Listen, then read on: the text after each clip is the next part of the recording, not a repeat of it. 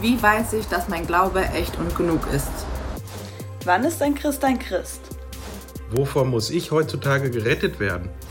Was ist das wahre Evangelium und welche Konsequenzen hat das für mich? Gibt es echten und falschen Glauben? Warum brauche ich überhaupt den christlichen Glauben? Warum glauben viele Christen ein anderes Evangelium? Nämlich, dass es nicht ausreichend ist, auf das vollkommene Opfer Jesus zu vertrauen, um Vergebung zu erfahren oder gerettet zu werden. Hallo alle nochmal, egal von wo ihr zugeschaltet habt. Ähm, schön, dass ihr da seid, schön, dass ihr zuguckt. Ähm, wir sind eben, wie gesagt, in der neuen Serie. Ihr habt die Frage gerade schon gesehen. Und äh, das Thema für heute, für den Gottesdienst ist, was glaubst du denn? Und ähm, viele Fragen wurden eingeschickt, die mit diesem Thema zu tun haben. Und ihr habt es gerade schon gehört, selbst. Was ist der richtige Glaube? Was ist ein falscher Glaube? Und selbst wenn ich schon Christ bin, ähm, ist mein Glaube echt, auch wenn ich mal nichts spüre? Oder ist mein Glaube richtig? Äh, tue ich die richtigen Sachen? Viele meinen das damit. Bin ich als Christ richtig? Tue ich die richtigen Sachen und so weiter?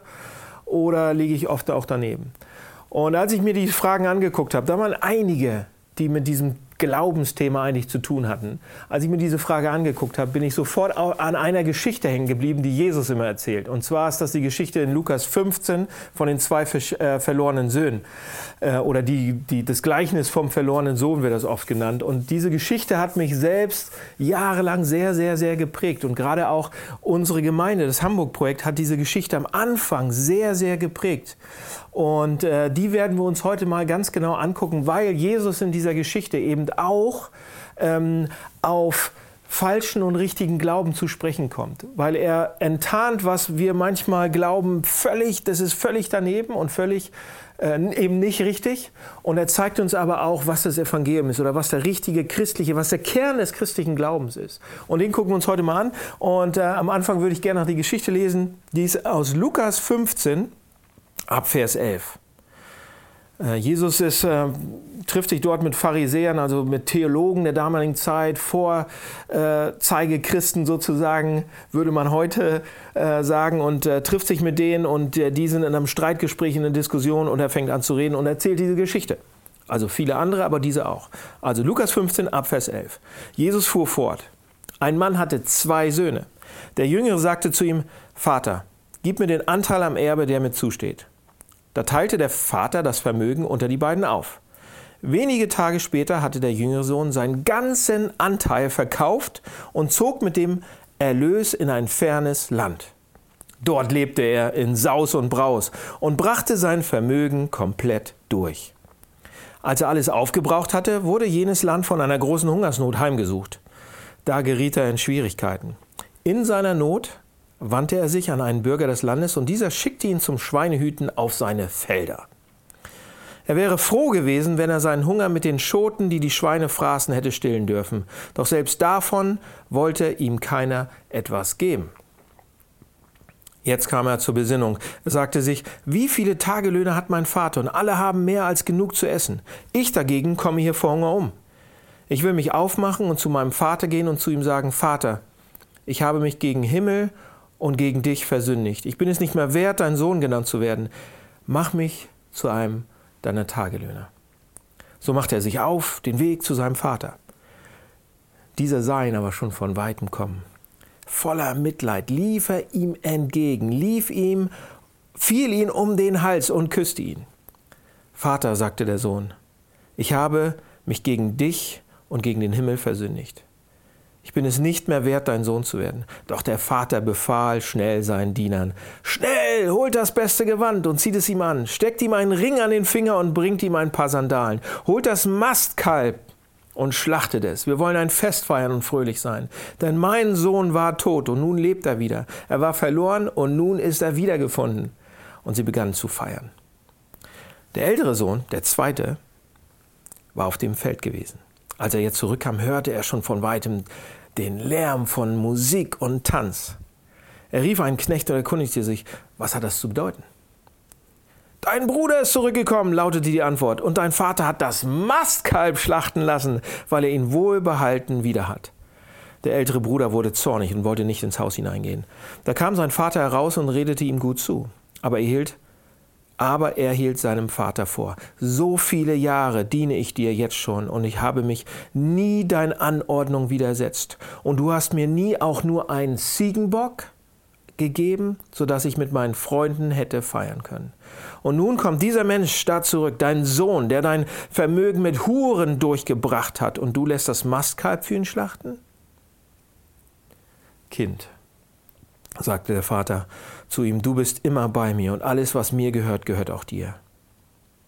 Aber jetzt mussten wir doch feiern und uns freuen, denn dieser hier, dein Bruder, war tot und nun lebt er wieder. Er war verloren und nun ist er wiedergefunden. Ich möchte ein Gebet sprechen und dann werden wir gemeinsam die Musik anhören oder gemeinsam miteinander singen. Wer möchte, kann da gerne mitsingen auch. Ich bete. Lieber Vater im Himmel, vielen Dank, dass du präsent bist in diesem Gottesdienst, auch wenn es digital ist, auch wenn es über Bildschirme und Kameras läuft. Du bist präsent, dein Geist kann wirken. Und ich bitte dich, dass diese Geschichte neu zum Leben erweckt bei uns, dass sie uns neu zuspricht, was richtiger Glaube, was das richtige Evangelium für uns ist. Äh, hilf uns, das zu verstehen heute. Amen. Was glaubst du denn? Das ist äh, das Thema heute diesen, dieses Gottesdienstes und äh, auch dieser Predigt. Und ähm, die Fragen, die ihr gestellt habt, gingen in die Richtung, wenn ich Christ bin, in, also innerhalb des Christentums, gibt es da einen richtigen Glauben und einen falschen Glauben? Gibt es, ähm, glaube ich selbst an das Richtige? Ist mein Glaube echt genug? Glauben alle Christen das Gleiche oder fällt man auch mal von Pferd links oder rechts? Und ähm, wenn ich gleich anfange, uns den Text sozusagen auseinanderzunehmen oder, oder mal aufzumachen, was, was Jesus, was Gott dazu sagt, dann geht es mir nicht darum, ein Christenbashing zu machen von anderen Christen, die das vielleicht ein bisschen anders sehen, ähm, sondern es geht mir darum herauszustellen, was dieser Text sagt und was Jesus, was Gott uns sagen will.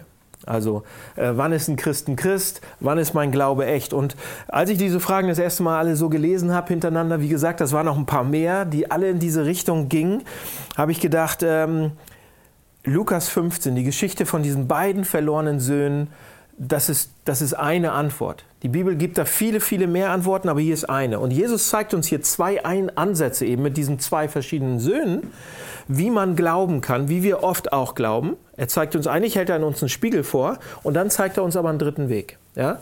Also zwei verschiedene Ansätze, wie wir an Gott glauben, wie wir mit Gott umgehen.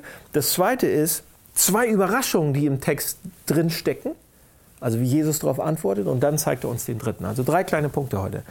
Das erste ist die beiden falschen Ansätze. Es geht ja los mit dem jüngeren äh, Sohn sozusagen, der geht zum Vater hin und er sagt zum Vater, was sagt er? Gib mir meinen Teil des Erbes, gib mir mein Erbe, zahle es mir aus. Und die Leute, die das gehört haben, waren damals total erschrocken, als sie das gehört haben, weil in der damaligen Zeit war es klar, dass der Besitz des Vaters irgendwann ja unter den beiden Söhnen aufgeteilt wurde, aber eben erst, wenn der Vater tot war. Und, ähm, und ein Kommentator hat das so ausgedrückt, nach dem Erbe zu fragen, obwohl der Vater noch lebt, sagt er, ist ihn tot zu wünschen. Also der jüngere Sohn geht zum Vater und sagt so viel, ich will dein Zeug, aber ich will dich nicht haben. Ja? Und was, er, was der jüngere Sohn damit macht, ist einen kompletten Bruch mit dem Vater. Er, er dreht ihm völlig den Rücken zu. Er, er, er will ihn niemals wiedersehen, so quasi. Er zieht weg und lebt sein selbstbestimmtes, exzessives Leben dann und gibt alles in Rausch und Brausch, wie wir das gelesen haben, aus. Er will raus, er will, er will äh, sich von keinem mehr reinreden lassen. Er ist dieser typisch freiheitsliebende, exzentrische, vielleicht entdeckerische so ähm, und selbstbestimmte Typ. Und da gibt es natürlich Variationen, aber ähm, das ist so dieser jüngere Bruder. Und er hat mit Kirche, mit den Werten, ähm, mit, mit seiner Geschichte, mit Dingen aus seiner Vergangenheit komplett abgeschlossen und damit nichts mehr zu tun. Er ist davon überzeugt, dass es darum geht, seinem eigenen Herzen zu folgen. Das, was mir mein Herz sagt, das ist gut, das ist richtig. Und all diese eingeschränkten Regeln, Konventionen von we wem auch immer, die sind, die sind irgendwie schlecht. Ich sag was Gutes, ich sag was Schle Schlechtes für mich. Und mit diesem Ausbruch, den er da macht, diesen Aufbruch, ähm, haut er eben alle gängigen, engen Konventionen äh, und verstaubten Vorstellungen, die er so hat, die haut er über Bord. Und was er aber auch macht, er wirft Gott gleich mit über Bord. Und ich glaube, diesen jüngeren Bruder können wir eben sehr leicht in unsere Zeit übersetzen. Also ich kann ihn sehr leicht in meine Biografie auch rein übersetzen. Ich denke, viele von uns, viele von euch, die ihr das gerade seht, äh, haben vielleicht so ein kleines Stück oder ein großes Stück von diesem jüngeren Bruder auch in sich selbst gehabt oder vielleicht so immer noch im Inneren. Ja? Ähm, wir sagen zum Beispiel, ja, ja, ja, oder wir haben das gesagt, aber oder wir sagen es immer noch, ja, es gibt Gott irgendwie, da gibt es ein höheres Wesen, aber ich mache erstmal, was ich will. Ich muss mein Leben leben. Ich, ich äh, weiß, was für mich am besten ist und, und was richtig ist. Und was er sagt, was Gott sagt, ist mir meistens völlig egal. Ähm, so ticken wir oft. Ja? Oder selbst wenn Gott irgendwas, ich nehme das auch nicht richtig ernst, was er sagt ja, von Menschen aufgeschrieben und hier und da und selbst, also ich habe tausend Gründe, warum ich das nicht ernst nehme und warum ich das abkanzeln kann. Und dann ist Gott oft mein Helfer in der Not. Ja, wenn ich in Notsituationen, dann ist er mein Helfer, aber sonst habe ich nicht viel mit ihm zu tun. Ähm, oder, oder auch dieser jüngere Bruder, was wir auch machen, ich stelle die, ähm, ich stelle das, was viele andere sagen, vielleicht was unsere Gesellschaft oder die Medien vorgeben, ähm, die auch alle nichts mit Gott zu tun haben, vor dem, was Gott sagt. Ja, das, was der Mainstream gerade vorgibt, okay, das ist, das ist meine Meinung auch und da gehe ich mit und so, aber was Gott sagt. Äh, und letzten Endes mache ich damit auch nichts anderes. Ich sage oder wir sagen, was gut und richtig ist für uns. Und wenn man das weiterdenkt, wenn man hier wirklich nochmal Zeit verbringen würde, würde ich sagen, das ist eine gute Analyse eines Großteils unserer Kultur und unserer Gesellschaft. Das ist dieser typische selbstbestimmte Ansatz, Individualismus. Das ist der jüngere Bruder. Okay, das ist der eine. Aber jetzt den zweiten haben wir auch, den wollen wir nicht vergessen. Der ältere Bruder ist nämlich ganz anders. Der ist komplett anders. Man könnte sagen, der ist genau das Gegenteil. Ja, der ältere Bruder ist treu zu Hause geblieben. Der ältere Bruder war immer dem, dem Vater gehorsam. Äh, er tut alles, was gut und richtig ist. Er steht in Vers 29, sagt er selbst von sich, ich habe niemals eine Regel gebrochen und niemals etwas falsch gemacht, steht da. Und der Vater widerspricht ihm nicht. Ja, und, und den können wir wahrscheinlich auch auf heute gut übersetzen und uns vielleicht auch gut äh, hineindenken, wer so ein Typ ist. Ja, der äh, hat die Firma übernommen, er ist äh, fleißig, er ist konservativ, er bricht nicht aus, er ist anständig, er ist moralisch integer. Er hat sein Leben in Ordnung, hat früh geheiratet, hat finanzielle Sicherheit, all diese Sachen. Er rackert sich wirklich ab für die Familie. Er ist harter, harter, harter Arbeiter. Er kommt vom Feld, steht im Text. Ja, er ist das Vorbild für die ganze Familie. Ja, er hat sein Leben im Griff. Ja, das ist der ältere Bruder, wie er uns vor, vorgestellt wird. Und das ist so, man könnte auch sagen, das ist der, der Text, geht davon, das ist so dieser moralische Ansatz oder der, der, der gute, der richtige, der moralische, integre, der zweite Ansatz, wie Menschen mit Gott umgehen können. Ja, da sind Regeln, Gott gibt Regeln und ich befolge sie. Ähm, also zwei Brüder, absolut das gleiche Elternhaus, aber doch absolut zwei unterschiedliche Charaktere. So scheint es zumindest, komplett anders. Ähm, und genau das sind die beiden Grundsätze, ähm, die, es, die es eigentlich gibt heutzutage und wie wir auch mit Gott umgehen. Zwei Grundmuster, wie wir versuchen, an Gott zu glauben oder wie wir versuchen, mit Gott umzugehen. Der selbstbestimmte Ansatz, ich sage was richtig, und, und der moralisch-religiöse Ansatz. Sehr religiös, sehr richtig, sehr gut. Und Jesus bringt das mit diesen beiden Brüdern, die er das erklärt, sehr gut auf den Punkt, finde ich. Und die Frage ist nun, was sagt Jesus über sie? Ja, was sagt er über diese beiden Ansätze? Und damit bin ich beim zweiten Punkt einig oder zweite Überlegung. Es gibt nämlich ein paar Überraschungen am Text. Die gucken uns an. Zwei riesengroße, aber gibt es noch mehr. Pass auf, zweiter Punkt. Wie geht die Geschichte jetzt weiter? Zunächst hat der Kleine, also der jüngere Bruder, ja eine unbeschwerte Zeit. Ja, äh, und berauschende Zeit und bringt alles äh, so durch mit Später wird uns erzählt mit Prostituierten, mit Feiern, ein Leben in Saus und Braus. Ähm, der Sohn, der eigentlich beim Vater alles hatte, ja, Wohlstand, Respekt, Sicherheit, Anerkennung, kommt auf diesen absteigenden Ast und landet schließlich bei den Schweinen. Und gerade in dieser jüdischen Kultur waren die Schweine sozusagen das, das Unterste. Der Sohn, der sagt, ich will nicht glauben, ich will von dir weg, ich will nicht, du bist mir egal. der hat jetzt auf einmal nichts mehr, was ihn am Leben hält sozusagen. Im Prinzip ist er völlig verarmt. Und das ist ein Bild eigentlich, das die Bibel gebraucht. Er hat alles verprasst und sitzt wörtlich im Dreck. Und Jesus sagt damit, dieses selbstbestimmte Leben, dieses individualistische Leben ohne Gott, was dieser jüngere Bruder, ähm, wofür der steht, was er lebt, wofür er steht, führt zu einer, und das sagt Jesus, zu einer radikalen inneren Verarmung. Und Jesus sagt damit, wir brauchen etwas mehr. Wir brauchen noch mehr als nur die Sachen vom Vater. Wir brauchen mehr als nur Geld, Macht, Sex und Reichtum und was da alles mit. Wir brauchen mehr. Wir brauchen eine Verbindung mit Gott, sagt Jesus damit. Wir brauchen Jesus selbst. Wir brauchen innerlich, menschlich, um nicht die absolute Leere zu haben und in Verarmung zu enden. Wir brauchen etwas Göttliches. Wir brauchen Jesus. Also Jesus stellt diesen selbstbestimmten Ansatz dar und kritisiert ihn gleichzeitig. Sehr, sehr klar auch. Und dann kommt aber die große Überraschung im Text. Die erste. Habt ihr bestimmt das eine oder andere Mal schon gehört, wenn ihr Christen seid. Wenn ihr keine Christen seid, hier kommt die erste große Überraschung im Text.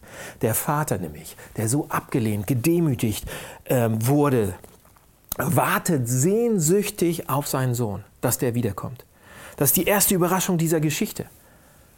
Ähm, Gott sehnt sich nach uns wird damit eigentlich gesagt. Nach uns, nach seinem Sohn, aber auch nach uns, nach Söhnen und Töchtern. Und er tut alles, um uns zurückzuholen. Er rennt ihm ja quasi entgegen. Also wirklich, er nimmt sein Kleid hoch und rennt. Das taten alte Männer damals nicht. Und Jesus sagt damit, wenn wir das so alles lesen, der Vater wartet nicht nur, der wartet nicht nur, bis wir auf ihn kommen, bis wir alles aufgeräumt haben in unserem Leben, bis alles moralisch integer ist, bis wir geduscht sind frisch, bis wir von den Schweinen der Geruch weg ist. Ähm, und ganz bestimmt wird er auch nicht da, darauf warten, dass wir uns dann selbst wieder gerade rücken und alles gut kriegen und uns selbst bestätigen. Wir können uns unseren Weg zurück zu Gott nicht verdienen, sagt dieser Text damit, sondern er sagt, Gott will uns selbst zurückbringen. Gott rennt uns entgegen. Das ist die erste Überraschung im Text. Ja? Gott bringt uns zurück. Und die zweite Überraschung ist fast noch größer als die erste. Wisst ihr, was die ist? Die hat mit dem älteren Bruder zu tun. Der ältere Bruder war ja immer treu, immer der Gute. Ja, er hat alles gemacht, was der Vater wollte. Er hat wirklich allen nach allen Regeln. Und wenn wir das so, so denken, dann denken wir, ah, jetzt verstehen wir die Geschichte. Also der Jüngere ist das Negativbeispiel und der Ältere ist das Positivbeispiel. Ja, so der zuverlässige Typ, das Positivbeispiel, die Art, wie wir mit Gott eigentlich umgehen sollen. Aber genau hier kommt die Überraschung. Es gibt zwei Söhne, einen sehr, sehr, sehr guten und einen sehr, sehr, sehr schlechten. Ja? Und Jesus sagt, beide haben eine zerbrochene Beziehung zum Vater. Beide. Der, der schlecht ist und der, der ganz gut ist. Beide stehen außerhalb des väterlichen Hauses und, und haben eine gebrochene Beziehung zum Vater. Zu beiden muss der Vater hinauskommen. Und das Herausfordernde, wenn, wenn wir das uns ein bisschen näher anschauen, ist, warum steht dieser ältere Bruder draußen? In Vers 20 sagt er es selbst eigentlich, warum er draußen ist und warum er nicht hineinkommen will zum Vater, nicht hinein zur Feier, nicht hinein in die Gemeinschaft. Er sagt, all diese Jahre habe ich wie ein Sklave für dich geschuftet und ich war dir immer gehorsam, nie ungehorsam. Und dann dreht er sich schmollend um und bleibt draußen. Seht ihr, es sind nicht seine Fehler oder die kleinen Sünden oder die größten, die den älteren Sohn trennen vom Vater, sondern es ist sein sein Gutsein wollen, sein Gehorsam, seine Moralität, seine Gutartigkeit. Und das bringt mich zu einer großen und eigentlich entscheidenden Frage. Warum? Wie kann das sein? Seht ihr, Jesus stellt hier unsere Vorstellung eigentlich davon, unsere Vorstellung davon, wie wir mit Gott in Verbindung treten können, auf den Kopf. Komplett. Wir denken so oft, okay, das Hauptproblem zwischen Gott und uns Menschen sind unsere schlechten Taten, was das, was wir falsch machen, da, wo wir daneben stehen, unsere, unsere Fehler, unsere Sünden und so weiter. Und wir denken, wenn wir es nur schaffen könnten, diese schlechten Taten einmal abzustellen, wenn wir diese und diese Sache lassen könnten, wenn wir diese und diese Sucht einfach mal nicht mehr, äh, wenn die uns nicht mehr beherrscht, dann wäre meine Beziehung zu Gott auch in Ordnung. Dann wäre ich Gott wirklich nah dann wäre ich doch ein geistlicher Mensch. Dann müsste Gott mich doch segnen. Dann wäre ich doch bei ihm. Und Jesus sagt in diesem Beispiel, äh, in, diesem, in dieser Geschichte, das ist falsch, wenn wir so denken. Das ist falsch. Du könntest, er sagt damit, du könntest der disziplinierteste, der perfekt redendste, der zuvorkommendste, der freundlichste, der netteste Christ sein. Keine Fehler, wie der ältere Bruder. Und trotzdem an Gott vorbeigehen. Trotzdem keine Verbindung zum Vater haben. Du könntest die beste Predigt halten deines Lebens und keine Verbindung zum Vater. Warum? Wie ist das möglich? Seht ihr, als wir über diesen jüngeren Bruder gesprochen haben, haben wir gesagt, es ging ihm eigentlich nur um das Geld, oder? Er wollte nur die Sachen vom Vater. Er wollte das Erbe und er wollte machen, was er wollte damit. Es ging ihm nicht um den Vater, es ging ihm um das Geld. Aber wenn wir diesen älteren Bruder, worum ging es ihm? Wenn wir uns den anschauen. Hier taucht ja im Text immer wieder dieses Kalb auf. Ich habe das auch so gelesen, das Mastkalb und so weiter. Das Kalb. Das wird für den Jüngeren geschlachtet, als er wiederkommt. Und dieser ältere Bruder ist rasend wütend und sauer wegen diesem Kalb. Habt ihr das gesehen? Habt ihr das gehört im Text? Lest das mal nach. Lukas 15, immer wieder. Was ist das Problem mit diesem Kalb? Ja, hier ist das. Erstmal haben die nicht so viel Fleisch gegessen damals, das war ganz gut und gesund, aber wenn sie mal was gegessen haben, war das was ganz Besonderes. Und dieses Kalb gehörte eigentlich zum Erbteil des älteren Bruders, oder? Nachdem der Jüngere sein Erbteil bekommen hat, alles verschleudert hat, gehörte der restliche Besitz eigentlich dem Älteren, oder nicht? Zwei Brüder, es wurde aufgeteilt. Der Rest gehörte dem Älteren. Und auf einmal gibt der Vater daraus seinem, seinem blöden jüngeren Bruder Dinge weg, den verloren geglaubten Sohn, der alles weggehauen hat. Und er gibt ihm das Kalb, den Ring, ein Gewand, was so viel bedeutet, er hat wieder Rechte. Er ist wieder im, Familien, äh, im, im, Familienrat, er hat wieder das Gewand, er ist wieder in der Königsfamilie und so weiter.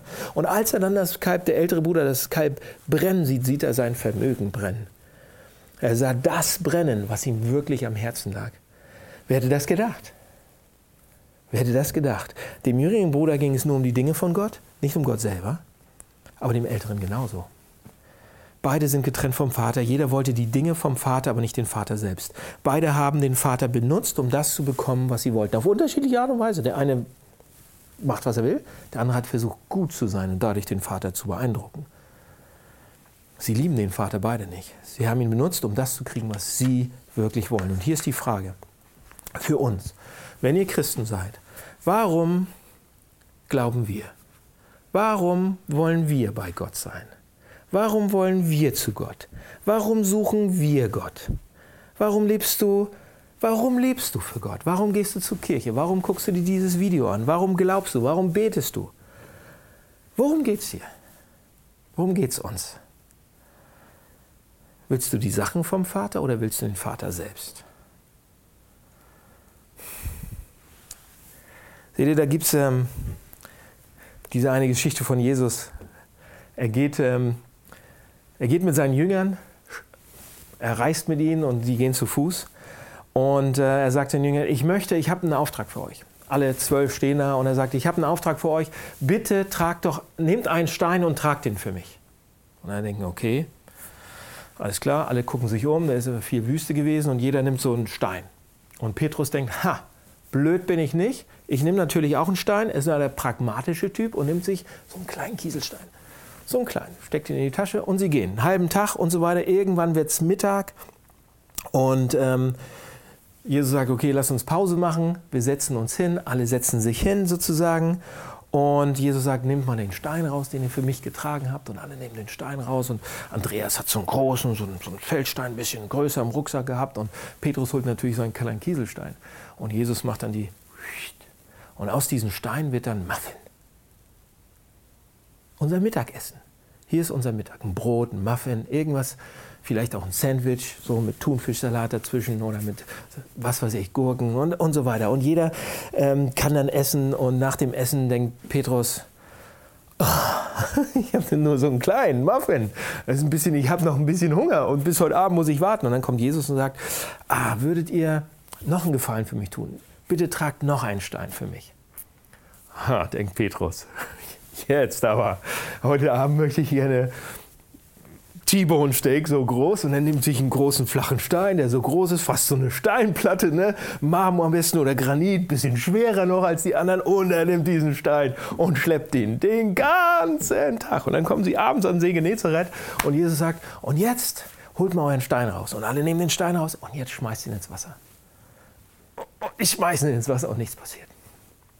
Könnt ihr euch vorstellen, wie Petrus da geguckt hat? Wie würden wir gucken? Ja? Und alle denken, was, Jesus? Und sie schauen Jesus an und denken, was sollte das? Und Jesus sagt, für wen habt ihr das gemacht? Für wen habt ihr den getragen? Für mich oder für euch? Für wen machen wir die Sachen? Machen wir sie für Jesus oder für mich selbst? Für wen baue ich diese Kirche? Für wen bauen wir diese Kirche? Machen wir es wirklich für Jesus oder damit wir gut dastehen? Oder für, für, für mich? Oder für wen mache ich, mache ich die Sachen, die ich mache? Für wen bete ich? Für wen, äh, für wen gehorche ich Gott und alles? Für wen trägst du den Stein? Für dich oder für deinen Herrn? Seht ihr, die Gefahr besteht immer, wir stehen da drin, dass wir gehorsam sind, dass wir Gott gehorchen, dass wir Christen werden, dass wir moralisch uns richtig verhalten, intensiv beten, Einsatz für Gott zeigen, aber nicht wegen Gott selbst, nicht weil er uns wichtig ist, nicht wie schlicht einfach wegen seiner Schönheit oder wegen seiner Liebe, sondern damit ich bekomme, was mir wichtig ist. Und ich versuche das so oder so zu bekommen. Ja? Seht ihr, das Erste, was dieser ältere Bruder sagt, als der Vater etwas tut, was ihm nicht gefällt, ist, ich habe dir doch immer gedient, warum machst du, das, machst du das? Und Leute, das wird passieren bei jedem von uns. Wenn der Vater wird Sachen tun, es werden Sachen passieren, die uns nicht gefallen. Und wir sagen, warum lässt du das zu? Warum machst du das so? Ich habe dir doch immer gedient. Keiner hat dir die Frage gestellt, ob er immer gedient hat, ob er immer treu war. Ja, aber er dachte, er hätte sich durch die Taten, durch immer gut sein, durch, dass er so ein toller Christ war, das Recht verdient, dass der Vater tut, was er will dass der Vater doch ihm nichts in den Weg legen könnte, was er nicht will. Oder sie. Ja? Der Jüngere sagt, ich mache, was ich will.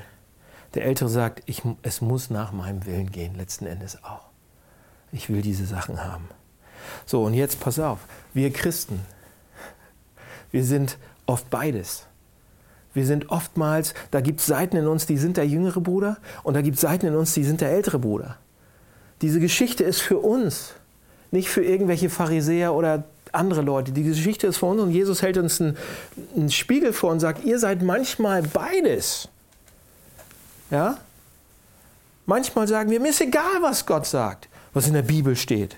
Ja? Ich, ich will das nicht hören. Oder, wenn ich, wenn ich manchmal ältere Bruder, so ein, so ein älterer Bruder, so, so, ein Gen ist da auch mit, mit mir drin und ich denke, meine Güte, jetzt haben wir eine tolle Kirche gebaut. Meine Güte, dieses Video ist echt toll. Und wir sind so ein bisschen besser als die anderen. Und das muss doch Gott irgendwie auch beeindrucken ein bisschen oder so. Und ich stehe ein bisschen besser da. Und ich, und ich, und ich versuche, dass er mich ein bisschen mehr mag. Das ist fast wie was für Kinder vor den Eltern, ja? Die Kinder tun alles dafür, um vor Gott besser darzustellen oder vor Mama und Papa und sie rennen schneller und da gibt es Streit zwischen den Kindern, weil der eine gewonnen hat und der andere nicht. Jeder will so ein bisschen Anerkennung. Und was machen die Eltern? Die Eltern lieben noch beide. Die Eltern lieben noch alle Kinder. Unglaublich gleich. Aber wir verhalten uns fast wie Kinder immer. Seht ihr, wir sind oft beides.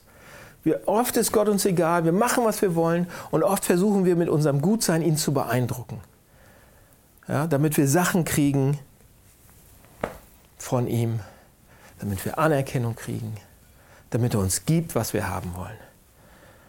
Und das sind beides falsche Wege. Und jetzt komme ich zum letzten Punkt. Das sind beides falsche Wege. Ein bisschen Zeit habe ich noch. Jetzt komme ich zum dritten Punkt. Was sagt denn Jesus jetzt? Jesus sagt beide Sachen, auch wenn du noch so gut bist, wenn es dir um dich geht und nicht um mich, stehst du daneben. Und Leute, oft geht es uns eben um uns und nicht um ihn. Aber wie kommen wir dahin? Oh Leute, wie kommen wir dahin, dass es uns um Jesus geht und nicht mehr um uns? Könnt ihr euch vorstellen, wie schwer das ist? Es geht uns doch, wir sind doch der Mittelpunkt unseres Lebens. Ich drehe mich eigentlich am liebsten um mich selbst. Ich habe heute den 16. Hochzeitstag. Und allein das, meine, meine Ehe und, und dieser Hochzeitstag ist ein gutes Zeichen darum, selbst meine, meine engste Vertraute, meine beste Freundin, mein, meine Soulmate sozusagen, mein, meine Partnerin, und die ich liebe ohne Ende und trotzdem drehe ich mich oft um mich selbst und erwarte, dass sie Sachen macht für mich. Und mit Gott ist es genauso. Egal wie toll ihr Christen seid, egal wie lange ihr Christen seid, ist es nicht so, so schwer, dass wir da mal ausbrechen und sagen, es soll mir um Gott gehen, nicht um mich selbst? Immer wieder komme ich in diese, diesen Kreislauf. Immer wieder geht es mir um mich. Immer wieder. Dass ich besser dastehe, dass ich gut dastehe. Vor den Menschen, vor Gott, vor allen möglichen. So, also wie komme ich da raus? Ihr ahnt schon, meine, meine Güte, ist das schwer. Und Leute, Christ zu sein, mega schwer, wenn wir es alleine versuchen. Wir schaffen es nicht alleine. Und dann sagt Jesus aber, jetzt zeige ich euch, wie wir, nee, er zeigt uns, wie er es für uns schafft. Jesus zeigt uns den richtigen Glauben. Jesus zeigt uns, was der richtige Glauben ist. Und das ist nicht Individualismus, Relativismus und es ist nicht Moralismus, Gesetzlichkeit, an alles halten. Beide Sachen falsch. Aber was ist der Richtige? Jesus stellt das hier klar, wie wir richtig glauben können. Ähm, die Antwort ist, was ist der richtige Glaube? Alles richtig machen? Mhm. Die Antwort ist, wir dürfen, sollten, müssen verstehen und begreifen, was unser Innerstes, was unser Herz erobert für Gott, was unser Herz weich macht. Ja? Wenn wir uns nur die Oberfläche, vor der Oberfläche diese Geschichte anschauen, ja, wie der jüngere Bruder nach Hause kommt und der Vater ihn einfach umarmt, er kommt nach Hause super und alles ist so einfach, alles ist so schön. Ist es das wirklich? Nee, ist es nicht. Wir übersehen dann, zu welchen Kosten dieser jüngere Bruder wieder nach Hause kommen kann. Wir übersehen, zu welchen Kosten wir wieder zurück zu Gott kommen können. Ja? Hier hast du es. Dir ist, es, dir ist alles gegeben. Du bist wieder Sohn, keine Kosten. Das stimmt nicht. Wir müssen sehen, verstehen, was es Gott kostet, was es Jesus Christus gekostet hat, uns wieder nach Hause zu holen. In aller Tiefe, jeden Tag. Das ist das, die einzige Medizin eigentlich, die uns von unserem hohen Ross holt als älterer Bruder, dass wir nicht auf andere runtergucken, weil wir so gut sind, weil wir so eine tollen Christen sind, ja, die uns nicht mehr stolz werden lässt, weil das wirkt vor Gott nicht. Und die kann uns reinlieben, weil wir doch bei Gott alles bekommen, auch wenn wir, wenn wir selbst bestimmen wollen. Die uns reinliebt und wir sehen, wie er es gut mit uns meint. Ja? Wir hatten ja schon gesagt, nachdem der jüngere Bruder seinen ganzen Erbteil völlig verprasst hat und so weiter, war das zukünftige Erbe, was er so bekommen sollte, das Kalb und so weiter, eigentlich der Besitz des älteren Bruders. Und alles, was der jüngere Bruder halt kriegen sollte, war eben schon, wurde da rausgenommen. Und das war, der jüngere Bruder konnte nur zurückkommen zu horrenden Kosten für den Älteren. Und der Ältere wird so ätzend hier dargestellt, so gemein eigentlich. Warum? Seht ihr, der, ich glaube, diese Geschichte soll uns zeigen oder eine Sehnsucht geben nach einem wirklichen älteren Bruder. Hier wird der ältere Bruder dargestellt, ja, der, pff, dem das egal ist, die Trauer des Vaters und, und, und, und dem das komplett so vorbeigeht. Aber ein wahrer älterer Bruder, der würde sagen, Vater, ja, ich tue alles. Ich werde keine Kosten und Mühen schauen und ich werde ihn zurückbringen. Ich werde ihn suchen gehen, meinen kleinen Bruder. Ich werde auf meine Kosten das tragen. Armer Junge, dieser kleine jüngere Bruder. Er hatte keinen guten älteren Bruder, aber wir haben einen. Wir haben einen. Jesus Christus hat hier in dieser Geschichte einen schlechten älteren Bruder reingebaut, damit unsere Sehnsucht für ihn, für den richtigen älteren Bruder noch größer wird. Ja, der uns sucht und findet, egal was es kostet. Ja, in Hebräer 2, Vers 11 lesen wir das. Ähm, wir haben diesen wunderbaren älteren Bruder. Jesus nennt uns seine Brüder und Schwestern, weil er uns sucht, weil er uns reinbringt. Jesus ist der wahre ältere Bruder, der treueste ältere Bruder, den es überhaupt gibt. Der wirkliche. Ein großer Bruder, wie ihn man sich nur wünschen könnte. Den wir uns alle wünschen. Der bereit ist, alle Kosten zu tragen. Und wir brauchen Leute, wir brauchen nicht nur einen großen Bruder, der rausgeht aus der Stadt und irgendwie alles hinter sich lässt und auf seine Kosten uns irgendwie sucht. Wir brauchen einen, der den Himmel verlässt und auf die Erde kommt. Wir brauchen nicht einen, der das, riskiert, diese, diese Reise und, und die Suche und so weiter und das Abenteuer, sondern wir brauchen einen, der wirklich sein Leben gibt, um uns zu retten. Wir brauchen jemanden, der sein gesamtes Vermögen ausgibt, um uns zu finden nicht nur sein Vermögen ausgibt, es verliert, sein Leben verliert. Und Jesus ist das. Jesus ist der ältere Bruder, den wir wirklich brauchen. Jesus bezahlte und hing am Kreuz. Am Kreuz hat Jesus, unser wahrer Bruder, alles für uns aufgegeben, oder? Seine vertraute Beziehung zum Vater, die Liebe, die er vom Vater bekommen hat, die Stellung als Kind und Sohn Gottes, den Respekt, die Achtung, alles hat er aufgegeben am Kreuz. Warum? Damit wir das bekommen können, damit wir wieder reinkommen können. Er hat sein Erbe geteilt für uns, damit wir es kriegen können. Am Kreuz ruft er, mein Gott, mein Gott, warum hast du mich... Er sagt nicht Vater, Warum nicht? Weil er rausgeschmissen wurde aus der Familie. Damit wir reinkommen können, damit wir das Erbe bekommen können. Am Kreuz wurde Jesus ausgestoßen aus Gottes Familie, damit wir reinkommen können. Das ist dieser wunderbare Austausch, von dem C.S. Lewis redet. Dort hat er die Schuld bezahlt, alles bezahlt, von dem wir tief drin eigentlich wissen, da ist irgendwas nicht in Ordnung zwischen Gott und uns. Wir schulden ihm was. Seht ihr, Jesus hatte alles, allen Reichtum und er teilt es mit uns gerne. Er gibt uns gerne. Zu horrenden Kosten holt er uns zurück. Es kostet ihn alles. Und wenn wir das sehen und mehr und mehr verstehen und darauf rumkauen und sehen, wie, das, wie die Kosten steigen, je mehr ich das verstehe, je mehr ich mich verstehe, sehe ich, wie, wie höher die Kosten werden. Und alles ist bereits bezahlt. Jesus ist vorausgegangen. So, ein, so eine Vorauszahlung hat er für uns getan. Und wenn ich das verstehe, dann bin ich kein Moralist mehr. Dann bin ich auch kein Selbstverwirklicher mehr. Dann bin ich Christ. Das ist der richtige, das ist der Kern des richtigen Glaubens. Schaut auf Jesus. Schaut nicht auf euch. Schaut auf Jesus. Härteste Aufgabe, aber Jesus hat alles gemacht, damit es uns leicht fällt, auf ihn zu schauen und zu staunen und uns zu wundern. Und wenn ich verstehe, was Gott für mich getan hat, wenn mich das berührt, dann finde ich Gefallen an ihm. Ja, dann ist es keine Last mehr, ihm zu dienen, sondern eine Lust dann diene ich ihm nur wegen mir. So, was glaubst du denn?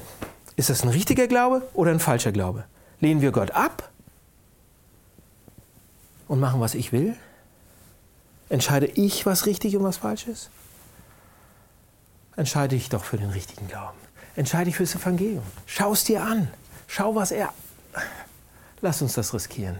Lass uns reinziehen. Und lass dieses Evangelium reinsinken und lass es real werden.